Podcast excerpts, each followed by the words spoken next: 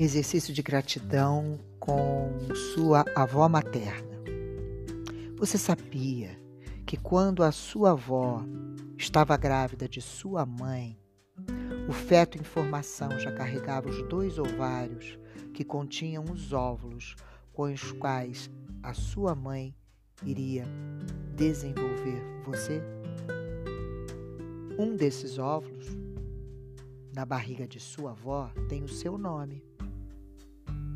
Algumas vezes escutamos falar que a genética salta uma geração. Esta é uma explicação. Pode ser uma explicação. Então,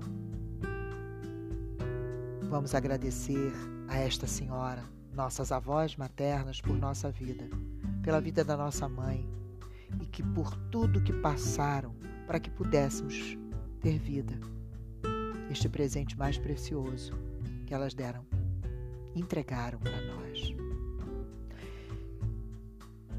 Com lápis e papel, agora você vai fazer uma lista com pelo menos cinco itens, sentindo cada item em seu coração. Uma lista de gratidão à sua avó materna.